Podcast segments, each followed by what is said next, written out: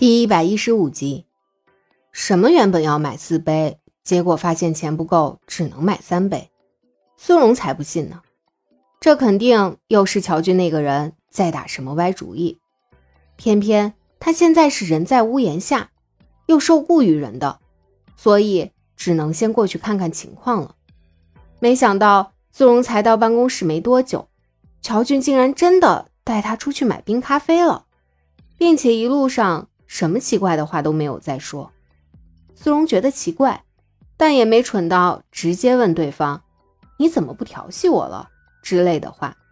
他只是好奇道：“我现在是你们公司刚签约的新人，你总带着我出现在公众场合，难道不怕被有心之人拍到，添油加醋说点什么吗？”拍到就拍到，反正我以前的花边新闻也没少过，现在多一个对我没什么影响。反倒是你，如果你被拍到的话，这倒是帮你提前进入了大众的视野，可以起到不炒先热的作用，岂不是更好？那我还要谢谢你的费心啦。谢就不用了，只要你记得以后对我态度好点，别总把我当成凶神猛兽就行了。我什么时候把您当成凶神猛兽了？我一直可尊敬可尊敬您了，您难道感觉不到吗？苏荣睁着眼睛说瞎话，乔军笑了一声，咬着牙说道：“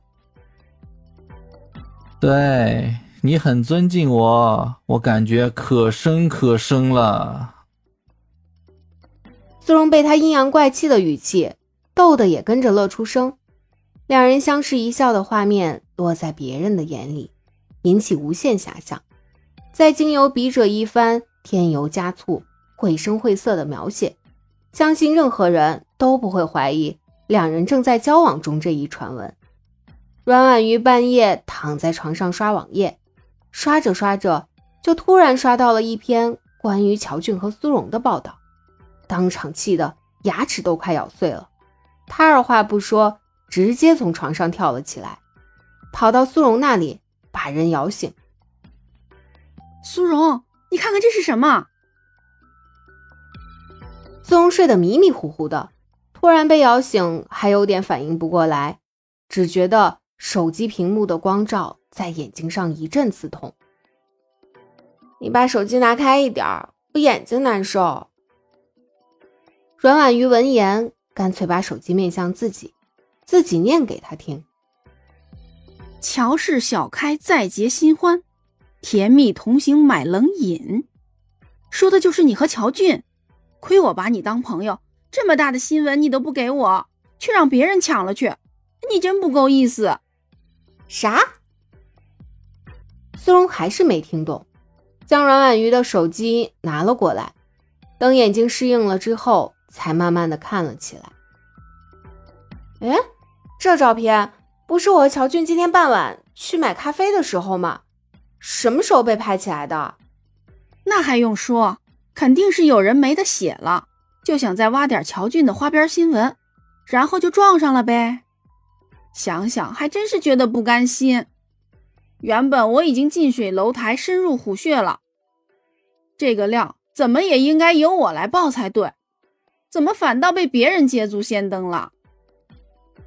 阮婉瑜气哼哼的掐了一把苏荣的手臂，都赖你！要不是你不肯接受我的访问的话。我早就可以爆料了，还轮得到别人？苏荣哎呦了一声，躲开他的手，嘟囔道：“我怎么知道会有人偷拍啊？而且我听乔俊说，他以前这方面的新闻还挺多的，指不定读者都已经看腻了。这点新闻已经激不起什么波澜了，被抢走就抢走了呗。你懂什么？以前是以前，现在是现在。”以前他的那些女朋友能跟你比吗？你是要准备进入娱乐圈的人，还是乔俊签下的第一批新人之一？等以后你进入娱乐圈的消息放出去，这条新闻就是大爆料了。哎，等等等等等，现在你要进入娱乐圈的消息还没有放出去，也就是说，关于你和乔俊的料。在目前来说，还是没有什么价值的，关注的人也不会很多。如果由我来写一篇，据业内知情人士爆料，某集团小开女友或于近日正式出道的新闻，再配上这篇看似平凡的报道，到时候肯定能够引起一番激烈的讨论。阮婉玉说到最后，完全是处于自言自语的状态了。说完，没等苏荣有什么反应，自个儿就跑回自己的位置上，拿出他随身携带的小本子，开始奋笔疾书，大概是在为他刚刚计划的爆料做准备，丝毫没有征询当事人意见的意思。苏荣撇撇嘴，睡到一半被打断，让他暂时无法思考太多，所以。即使看到了一个非常离谱的新闻，他还是决定先睡觉，等明天醒来再说。第二天一早，苏荣跑去找乔俊。我们真的被拍到了，他非常激动地表示，跟昨天晚上被摇醒之后的冷静态度截然相反。乔俊一脸淡定：“我今天早上看到了，你不打算澄清一下吗？”现在不是澄清的时候，而且就算澄清了，也不会有人信。你亲自否认都没人信，你的信用是有多差？啊？苏荣又是一副嫌弃脸。乔俊被呛了一下，咳了几声，说道：“这不是信用的问题，而且别人已经有了先入为主的想法，我们这时候跳出来，只会被当成心虚。”况且我昨天也跟你说过，让这个新闻自己炒一会儿，对于你两周之后向娱乐圈进军的计划也会有帮助。不管是对谁有帮助，苏荣都不希望让人误传他和乔俊的关系，因为，因为他在乎自己的名声嘛。不，比起这个，他更加在意的是，是另外一个，他担心唐胜也看到了这个消息，会误会他。但是，就算唐胜真的误会了，又怎么样呢？他又不会在意，那他还在担心什么呢？苏荣咬了咬唇，也不知道是不是在跟自己赌气。他没再说什么，丢下一句“我去训练了”，就离开了办公室。一整天的训练，比起昨天一下午的训练更加辛苦，因此下课之后，阮婉瑜和于默默免不了又是一阵打滚闹腾。就连不想在苏荣面前丢脸的楚云薇，也累趴在了墙上，连跟着苏荣一起趁机嘲笑其他两个人的力气都没有了。阮婉瑜觉得很神奇。苏荣，你都不觉得累吗？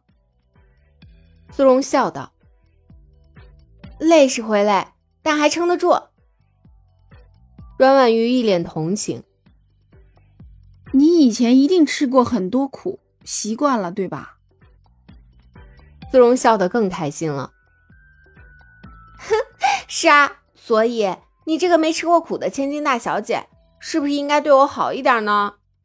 你放心，我绝对会对你很好很好的。不但如此，以后谁要是欺负你，我就对他口诛笔伐，毫不留情。婉婉瑜话一说完，楚云薇立刻就不受控制的。颤抖了一下身子，苏荣这个人真是太可怕了，竟然在这么短的时间内就成功收服了身为娱乐记者的阮婉瑜。